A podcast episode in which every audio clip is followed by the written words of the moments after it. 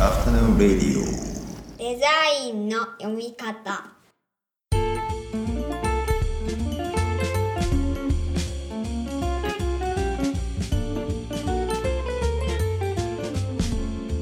アフタヌーンレディオデザインの読み方。大林博です。こんにちは。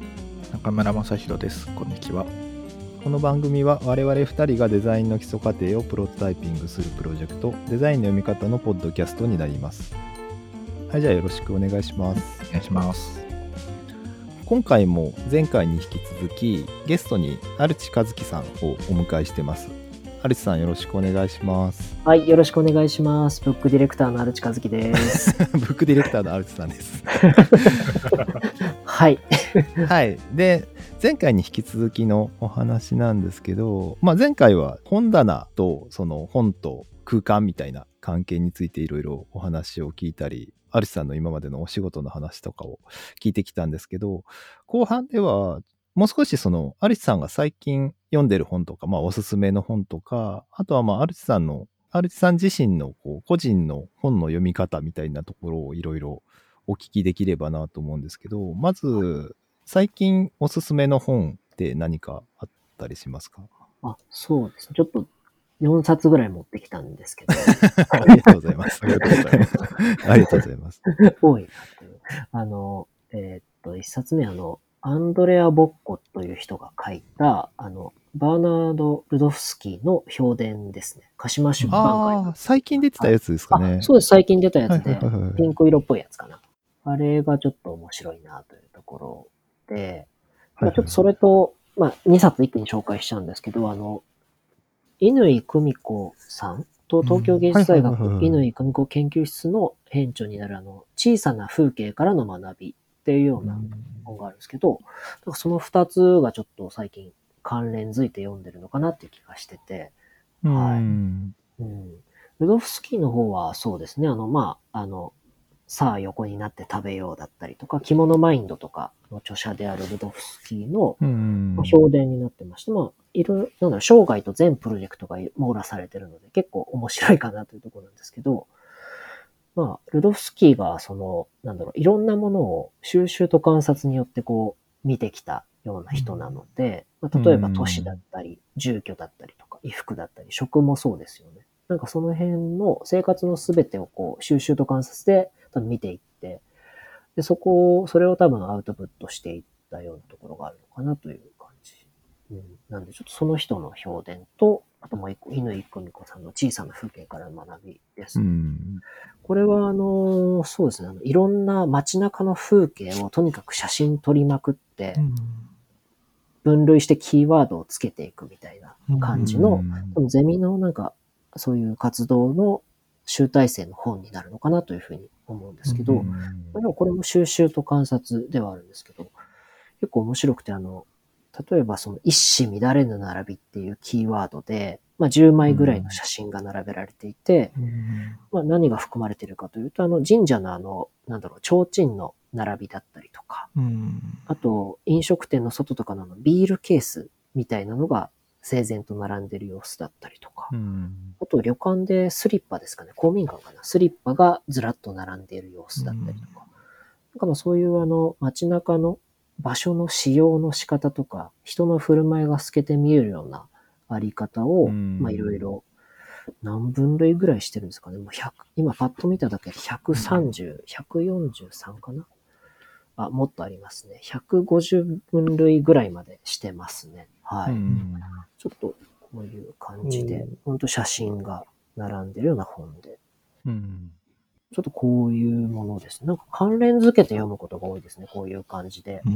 2冊、何、3冊ないしは、みたいな感じで。うん。なんか、アレグザンダーのパターンランゲージとかにも通じるというか、ああ、確かに確かに。そうですね。言語化してるっていう感じですよね。うんうん。あ、そうですね。そこにあるのを言語化していくみたいな。アレクサンダーがあのパターンラーゲージの後に書いた本で、あの、ネイチャー・オブ・オーダーっていう本あるじゃないですか。それもカジマから出てたと思うんですけど、あれはだから街のあのーまあ、フィールドワークみたいな結果だそれに、にぎわいとか生命力みたいなところでカテゴリー作っていくのが、なんかは面白くちょうど超あの前半の話をしながら、ちょっとそれも頭よぎってたりするい。んですよね。なんかそあアルチさんの中でそうやって本を関係づけて読むときのなんかキーワードとかって他になんか共通するようなものってあったりするんですかね？ああ、キーワード。そうですね。なんか、見方が変わるような感じうんだったりとか、ちょっとある種、憑依みたいなのは考えてますね。なんか、ん。そう憑依。なんていうんですかね。アルチさんあれなんですよ。あの、憑依系らしくて、その、結構、結構自分にいろんなものが憑依させるのが得意っていう言い方で合ってるのかああ、とそう、そうかもしれないですね。うん。いいたこ的というかい。たこな。あ、的そうですね。うんうんうんうんうん。なんか結構その本を読むときも、なんかその、ある特定のキーワードに目が行く状態っていうのを意図的に作り出してみたりとかはよくへしています。ーなんか例えばその、肉体とか身体っていうキーワードがあったときに、なんか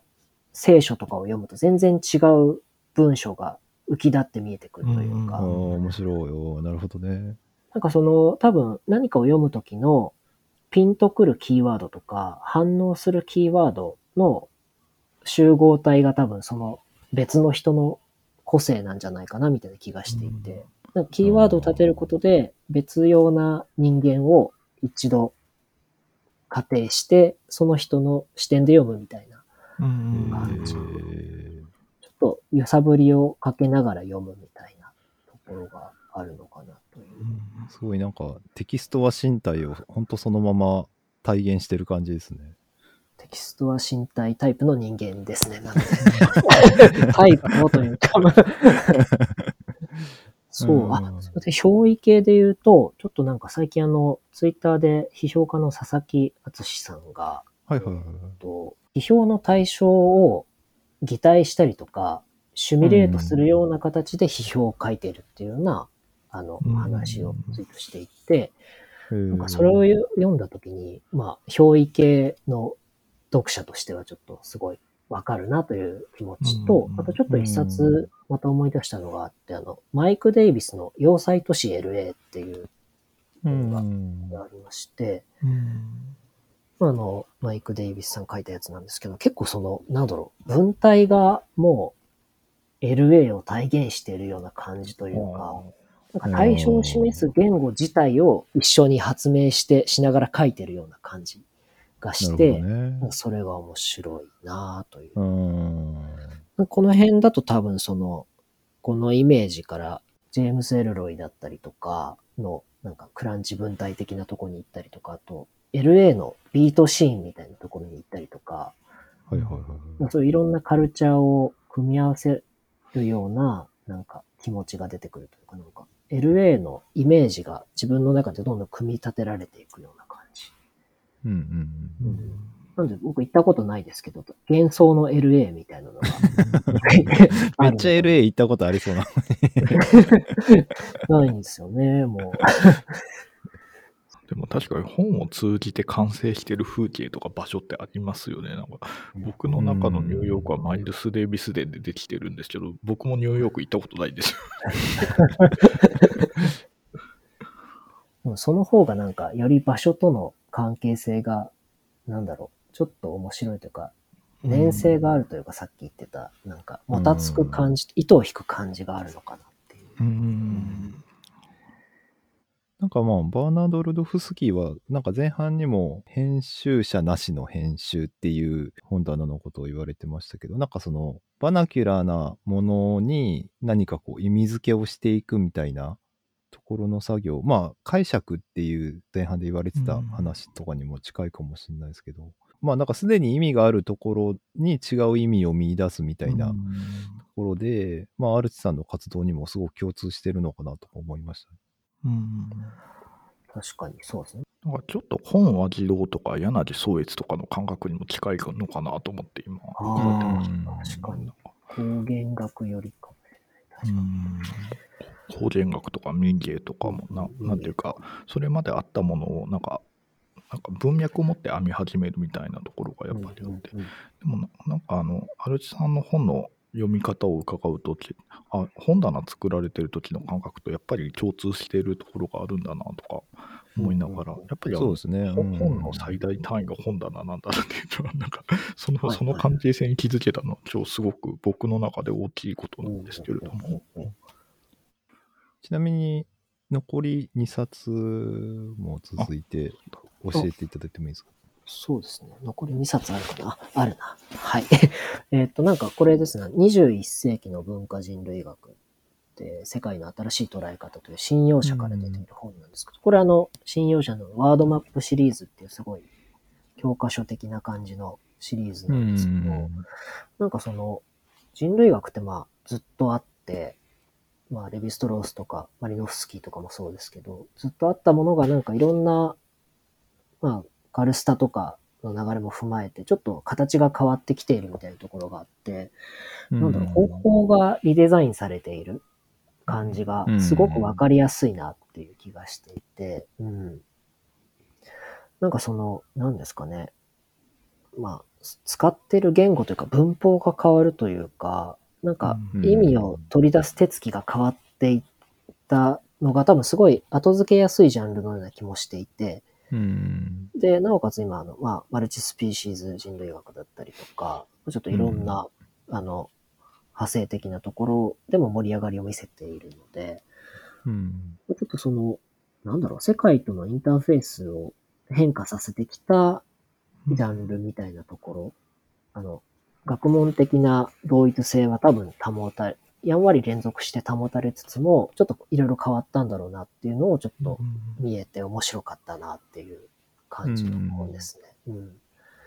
なんかでもまあさ最初の2冊にも通じるというか、うん、手つき。は似てますよね。まあこれはでも本、本棚を作るときと同じことをしてますね。つまりあの、でいろんな本を集めてきて、まあ、はは多分収集に近い形で集めてきたものを、まあ再編集して提示しているみたいな感じがあるので。うんまあまあまあ基本でもアブダクションするときはそうなんじゃないかなっていう気もしますよね。その情報量やっぱり多い方がいいですし、多ければ多い方がいいですし、で、多くなりすぎたらもう片付けたい欲が出てくるんで、まあちゃんと分類するじゃないですか。はいはい。で、構造化してとか体系化して、で、すると、まあ出来上がってくるっていう、うんうんうんてかまあ浮かび上がってくるというか見えてくるっていう感じがあるかなっていう気がします。なんで、そうなんですよ。なんかまあ、アブダクションなんですけど、ちょっと半分模様を見てるみたいな感じというか、うんううんん。多分分類、言語化された分類の他にこう、模様として感覚される分類みたいな感じがあるのかなと思って、なんかそれを見てる感じはあります。ちなみに4冊目は、あ、4冊目、すごい、すごいちらついてて、これが結構、いやでもこれ本当に大きかったですね。はい。あ、本当ですか？あありがとうございます。うん。いや、そうなんですよ。今あの聞いてる人何のことか分かんないですけど。あ、すみません。えっと、最後のですね、エクリ総書1、デザインの思想その展開ですね。はい。すいません、なんか、手前味あでも噌で恐縮です。これが本当に大きかったですね。その、まあ、それ、これ以前はちょっとデザイン的なものに対する解像度とか理解とかも全然低かったんですけど、なんかその方法論に触れるというか、あのうん。方法自体という、だったり、アウトプットされたもの？じゃなくて、なんか先生の仕組みみたいなところに、なんか概念的に迫ったのは、ちょっとあまりなかったなって気がしていて、うん。なんかこれで、でやっぱりその扱われてる、なんだろうな、領域もそうなんですけど、散りばめられてるキーワードにちょっと反応するところがすごくあって、うんまあちょっと SF 的なところだったりとか、うんちょっとそういったのを見てるうちに、ちょっとどんどんズブズブとハマるようになっていったという感じですね。はい。千葉シティとかも出てきますしね。はい。それ、あの、僕ですよね。あ、そうですよね。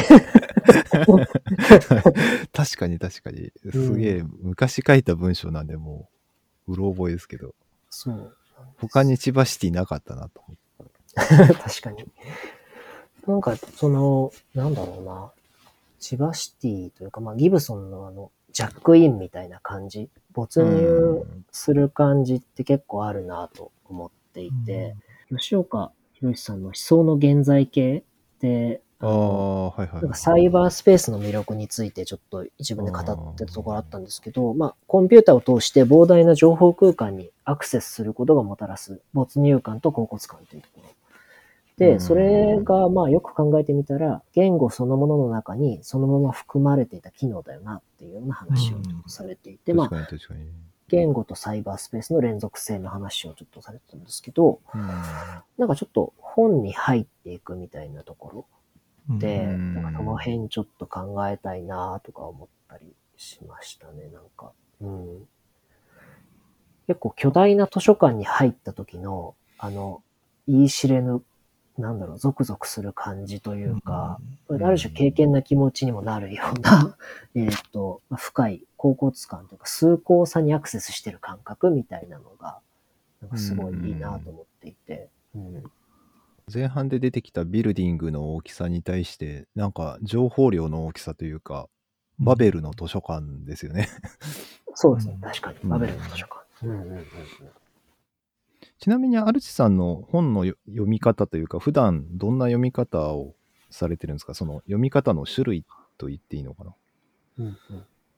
今までの話で結構何種類か出て きてますけど。ああ、確かに。そうですね。まあ、表表意したりとか。表意読みとか、あと表意読みとか、キーワード読み。キーワード読みとかね。確かに。あでももう普通に、あ、でも、あれかな。なんか、何かしらの感覚を得たら、それで良いということにするっていうのはあるかもしれないですね。あうんあ、すげえわかります。はい。うんおって思ったら、もう大丈夫ですっていう感じというか、大丈夫ですって言わないんですけど、あの、すごい、めちゃくちゃ全部読む時もあるし、なんか、おって思った時点で一旦置いとくみたいな。うん、なんかその辺を結構自由にやった方がいいんじゃないかなというふうには思ってます。うん。これはその本屋の立場として、あの、本の消費量が増えるようなアクションである気もするので。確かにね。はい。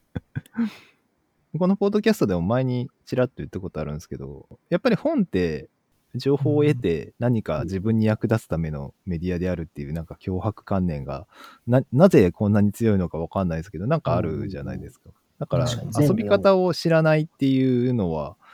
結構感じますよね。でも確かにアリスさん言われたように、おっと思って、で、さらに興味持って読みたくなるやつもあれば、もうこれはこの「お」で大丈夫。一回「お」って思ったら、もうこれは当分いいなとか、おが5年後ぐらいに来るなとか、予感だけあるみたいな本とか結構いろんな種類というかいろんな付き合い方あるんで、その付き合い方のバリエーションを増やしていくのも一つ、まあお面白さというか本との付き合い方の面白さという感じがします。はいはい。そうです。なんか、あの、ちょっとサンプリングにも近いのかなみたいなところがあって、なんだろうな。使用のシーン、あの、自分が読んだものをどう活用するかっていうシーンが、多分そんなに、なんだろう、知的生産的な領域で仕事をしていないと、ないじゃないですか。うんうんうんあの、活用するものっていうのが。うんうんなんか、その活用するところまでの道をもうちょっと増やしてあげると面白いんじゃないかなっていうような気もしていて、確かに。そうんそれがさっき言ってたサンプリングみたいなところにつながってくるんですけど、うんまあその、でかいフレーズをそのまま使っちゃうこともあれば、まあ声の部分とか、スネアの一音だけ引っ張ってくることもあるしみたいな。うんなんかまあ圧倒的な使用の自由さみたいなところがあって、うんなんかそれを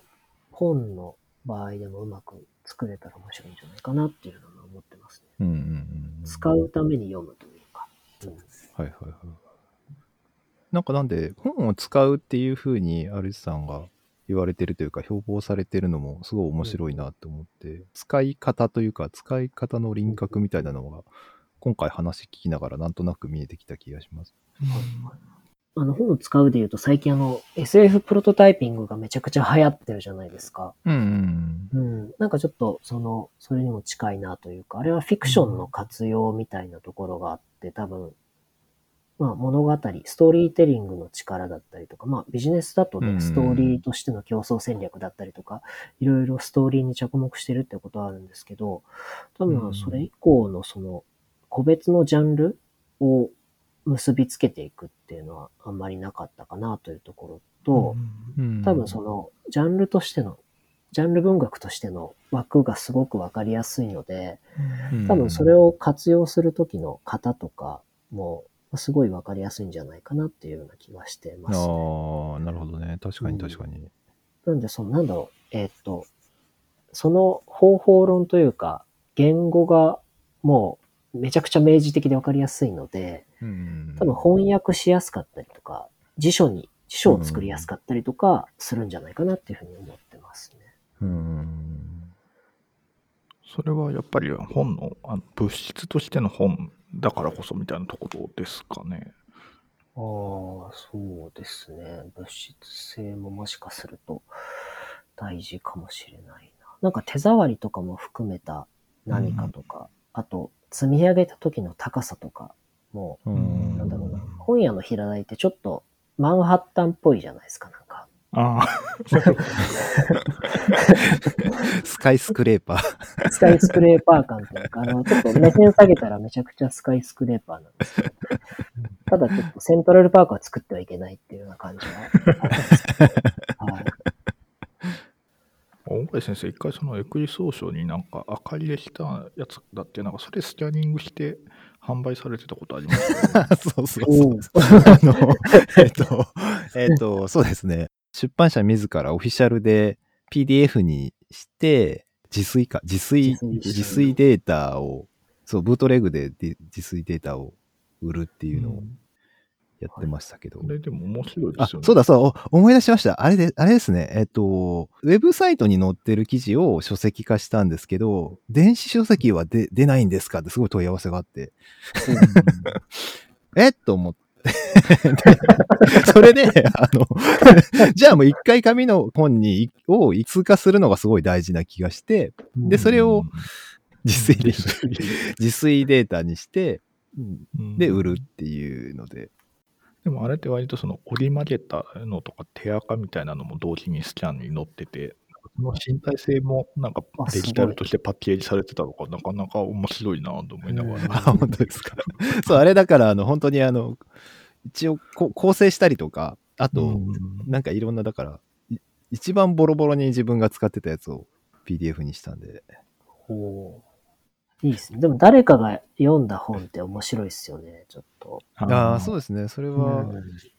なんですか、マルジナリアというか、あ、マルジニアリア的な感じですね。あの、古本屋さん行った時とかにもこう、署名のある本とか、あのはい。書き込みがある本って、大体値は下がってるんですけど、うん。むしろ面白いというか、うんうん結構切実なあの本に対する書き込みがあったりとかもして、うん。そう、一番良かった、一番良かったって言ったらあれなんですけど、あの、グッときたのは、こう、なんか本のめくった一番最初、表紙の裏あたりに書いてあったんですけど、僕はもう自分の興味のあるもの以外は読むまいっていうふうにこう決意がしたためてあって、いいっすね。読むまい、読むまいときましたかという、すごくそれがいいなと思って、なんか決意を書く。うん、なんかその、うんその、めちゃくちゃ個人的な領域に踏み込んでしまった感じ。うん日記を読むような確かに確かに感覚じゃないですけど、なんかでも本って、その、そう、それだけパーソナルな関わりを持っていながらも、なんだろう、二次流通というか再流通できるっていうのがめちゃくちゃ面白いなと思って。うんうーん。その物質性っていうところで言うと、なんか電子書籍って、うん電子書籍性を追求した方がいいんじゃないかなって思うようなことがあって、うん。なんかその、今って多分制作のプロセスもそうだと思うんですけど、一回紙用に原稿が書かれて、うん。みたいなプロセスを踏んでるんじゃないかなと思っていて、なんかその電子書籍の元になるテキストって一体何なんだろうなっていうのが最う近、ん。うん、関心事としてあって、例えばその本だと、一回印刷所に回して構成刷りしてもらってうんみたいな、それでチェックしていくじゃないですか。うん。ううん。なんか電子の場合は、じゃあその構成刷りをまた電子化、電子テキスト化するのかとか、うんなんかその辺のプロセスだったりとか、なんかそういう物質に一回落とし込まれたものを電子テキストにするのだろうかっていうところもあるし、なんかその辺のプロセスも含めてちょっと今、紙に寄りすぎてるんじゃないかなって思うことがあって、うんなんか電子書籍の電子書籍性を追求したらもっと全然違う形になるんじゃないかなっていうのは